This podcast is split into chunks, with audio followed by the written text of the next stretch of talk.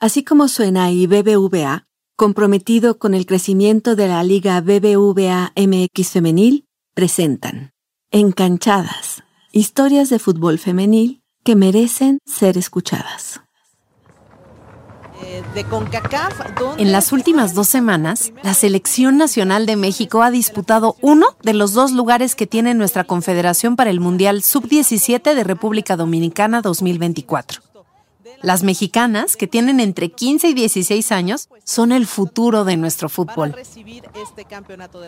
Con un proyecto de selecciones nacionales que cumplirá poco más de un año, este torneo es una gran prueba para los planes que tienen la directora de selecciones nacionales femeniles, Andrea Rodebau, y la Federación Mexicana de Fútbol para hacer que nuestro país se convierta en el rival a vencer en la Confederación de Norteamérica, Centroamérica y el Caribe, la CONCACAF.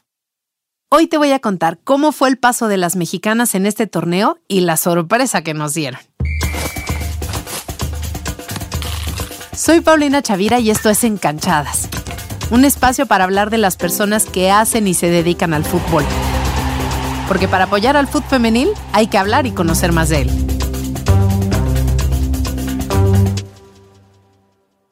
Aquí está lo que manda a la cancha Jimena Rojas. Del 1 al 11 de febrero se jugó en las instalaciones de la Federación Mexicana de Fútbol en Toluca el campeonato de CONCACAF Sub-17.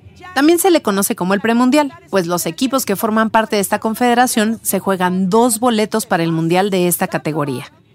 Hay que decir que la CONCACAF es una de las confederaciones más fuertes en fútbol femenil. Estados Unidos es, sin duda, el que lidera las competencias en nuestra región. Y le sigue Canadá. Poco a poco México se gana un lugar, especialmente en las categorías menores. También están Costa Rica, El Salvador, Haití, Panamá, Puerto Rico y otras 33 más.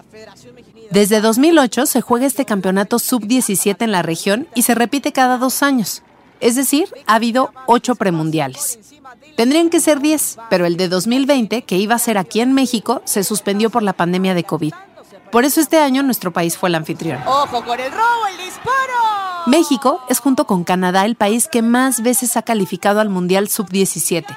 Solo nos quedamos fuera en el primero, el de 2008 que se hizo en Nueva Zelanda. En nuestra región, solo una vez hemos ganado el premundial, el de Jamaica en 2013.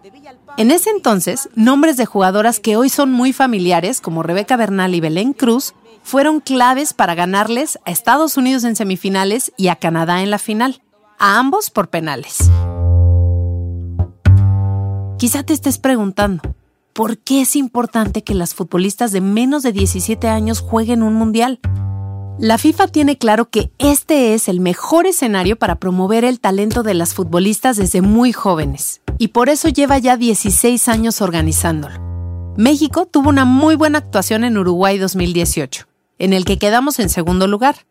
Así que el objetivo de estos 10 días de campeonato que acaban de jugarse en Toluca es repetir esa buena actuación y algo que es muy importante para el proyecto de selecciones nacionales de México, que el talento de las jugadoras que destacan y triunfan en las categorías menores no se pierda con el tiempo. Al contrario, que siga creciendo y formando un estilo de juego que podamos ver en todas las selecciones, desde la sub-17 hasta la mayor. Increíble es hablar de la Liga BBVA MX Femenil y de los sueños cumplidos de las jugadoras, que a su vez inspiran a las nuevas generaciones a perseguir una carrera en el fútbol, y no solo en la liga, sino en la selección nacional. Y la verdad es que los patrocinadores como BBVA jugaron un papel muy importante, pues fueron claves en la creación de estos espacios en los que no existían oportunidades para las mujeres. Bien por ellos, y gracias por creer.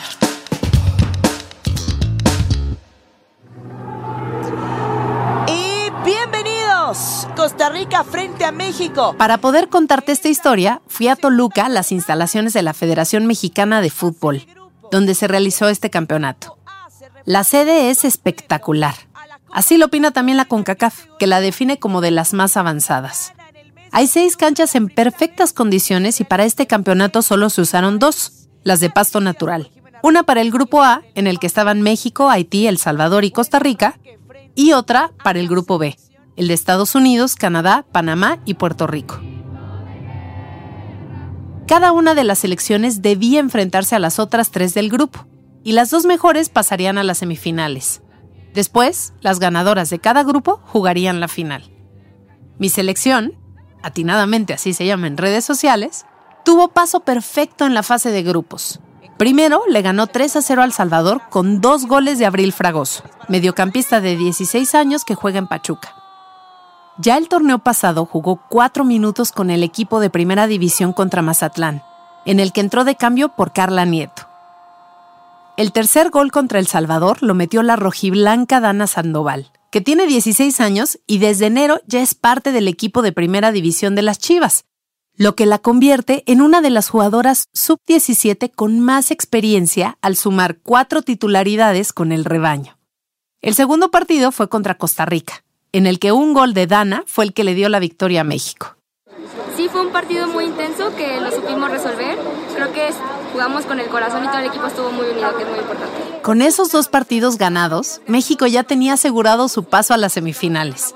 Pero el partido ante Haití era importante para definir su lugar en la tabla, y así al siguiente rival, Estados Unidos, que en ese momento había goleado 13-0 a Panamá y 3-1 a Puerto Rico, o Canadá, que le ganó 5-0 a Puerto Rico y 5-1 a Panamá. Las futbolistas de Haití tienen un gran físico, mucha fuerza y velocidad. Y te confieso que pensé que este sería el partido más difícil de nuestra selección. Pero no. México ganó 4-0 con goles de Abril, Dana, Dafne Sánchez, que tiene 14 años y juega en la sub-19 de Rayadas, y un autogol de Julissa Pierre. Paso perfecto para las futbolistas dirigidas por Jimena Rojas. En estos tres partidos, las familias de las jugadoras, especialmente de las mexicanas, estuvieron presentes en las instalaciones de la Federación Mexicana de Fútbol para animarlas. También había varias familias del equipo de Costa Rica. De las demás, sobre todo había representantes del cuerpo técnico, en especial de la selección de Estados Unidos, que llevaba todo un grupo de análisis. La entrada a estos partidos solo era para familiares y para medios acreditados pero era muy lindo ver que atrás de la reja que separa la federación de la calle, mucha gente se acercaba a ver los partidos. Así como Estados Unidos tenía su cuerpo técnico observando y analizando todos los partidos, la selección de México también. A todos asistieron Andrea Rodebau, la directora de selecciones nacionales femeniles, Pedro López, el director técnico de la selección mayor, y su auxiliar técnico, Gabriel García Camba. También estaban ahí Ana Galindo, la directora de la selección sub-20, y Karina Báez, visora de selecciones femeniles. También se sumó Tere Campos, de quien ya te hablé en la temporada pasada. Apenas hace unos días se convirtió en la nueva entrenadora de porteras de la selección.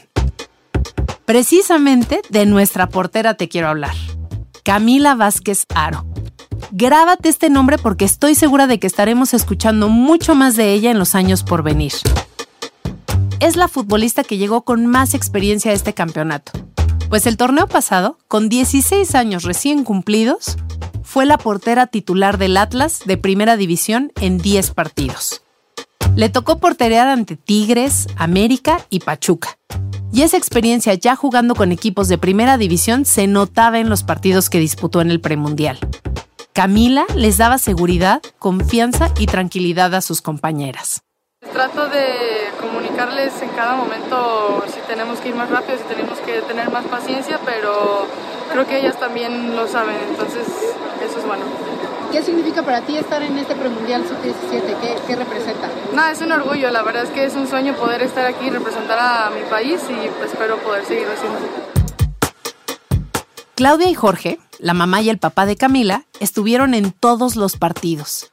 Ambos vestían en cada uno una playera verde de la selección que dice Vázquez, con acento para mi felicidad. Pero Camila también usa aro a veces. Me contaron que estaban felices porque este es el sueño de Camila. Jorge me dijo que a los seis años ella se estrenó en la portería porque el arquero de su equipo no llegó. Claudia se acordó que desde que era chiquita, Camila pedía en Navidad guantes de portera y tenis de fútbol. Yo le decía a mi esposo, ni se te ocurra, porque es una niña y ella va con la muñequita y va con la carriola. A Claudia era la que no le daba mucho gusto que Camila estuviera tan metida con el fútbol, pero la verdad dice que al verla tan feliz, lo aceptó. Además, las puertas se le han abierto a esta joven portera. A los 12 años entró a Atlas y al año y medio empezó a entrenar con el equipo de primera división. Debutó el 26 de julio del año pasado cuando las rojinegras recibieron a las de Querétaro en el Estadio Jalisco. Yo sí lloré, la verdad. Es que son muchas emociones encontradas, sentimientos y este y sí se te sale la lágrima, no digo que no, yo también como papá, pues yo también lloré. En la fase de grupos del premundial que se acaba de jugar en Toluca, Camila mantuvo en ceros la portería de México. Con esos resultados, la selección llegó a la semifinal para enfrentarse a Canadá el viernes 9 de febrero. La esperanza era que México ganara, aunque se sabía que el partido iba a ser difícil. Y lo fue. En el primer tiempo, al minuto 25, Monique Montes, de 16 años y jugadora de rayadas, anotó el primer gol. La emoción que se sintió en la casa del fútbol. Así terminó el primer tiempo, con ventaja de México. Pero cerca de los 80 minutos, la canadiense Anabel Chuku metió un golazo. ¡Canadá! Lo empata al minuto 75. Al estar empatadas, se tenían que jugar tiempos extra. Antes de que empezaran, le pregunté al director técnico de la mayor, Pedro López, cómo veía ese escenario. Me dijo que le preocupaba que jugaran 30 minutos más. Al final, el esfuerzo físico y la presión psicológica de que todo se definiría así podía pesarles a las jóvenes. El encuentro seguía siendo muy cerrado hasta que en el minuto 101, a cuatro de que terminara el primer tiempo extra, Balón filtrado y recibiendo entre líneas al espacio. Acá puede venir la salida de la guardameta. Balón arriba, el disparo.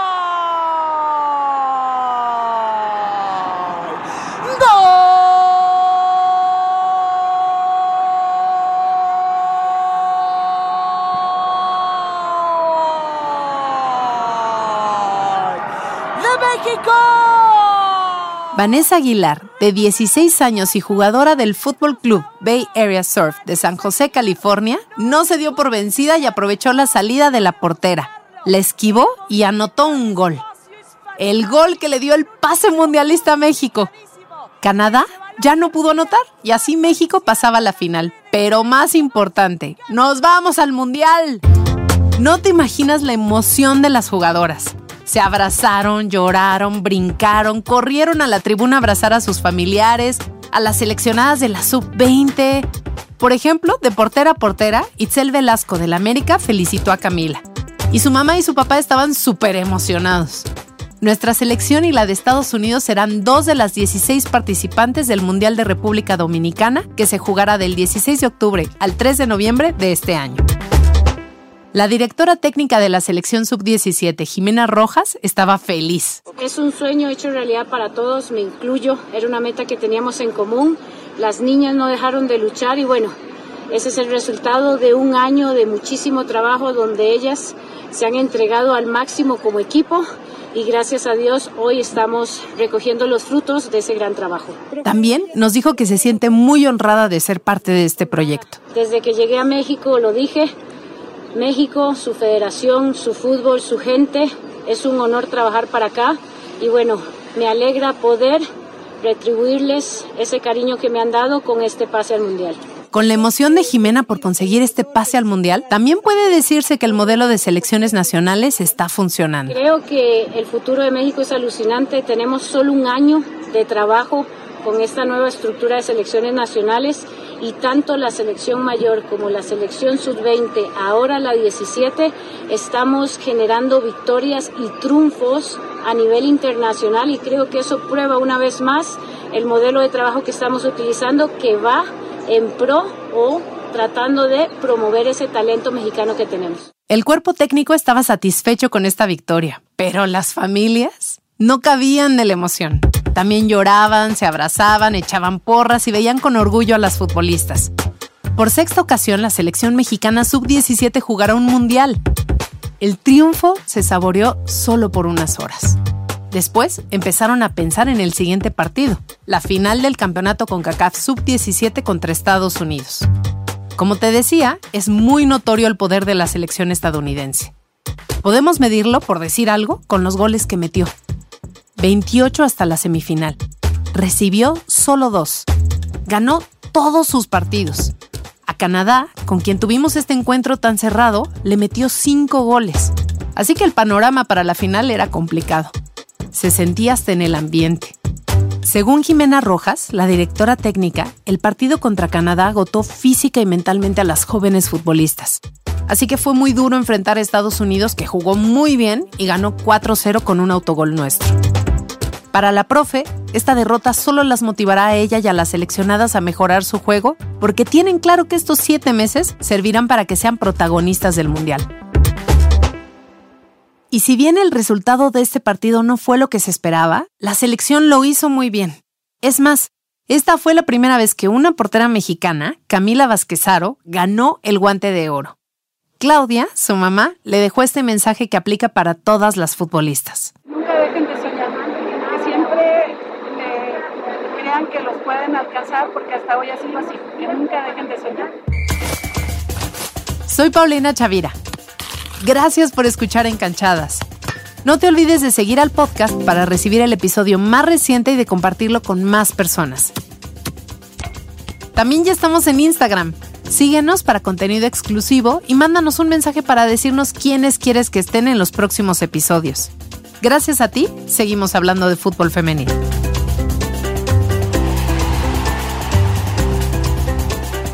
Así como suena y BBVA, comprometido con el crecimiento de la Liga BBVA MX Femenil, presentaron Encanchadas, historias de fútbol femenil que merecen ser escuchadas. Dirección y voz Paulina Chavira.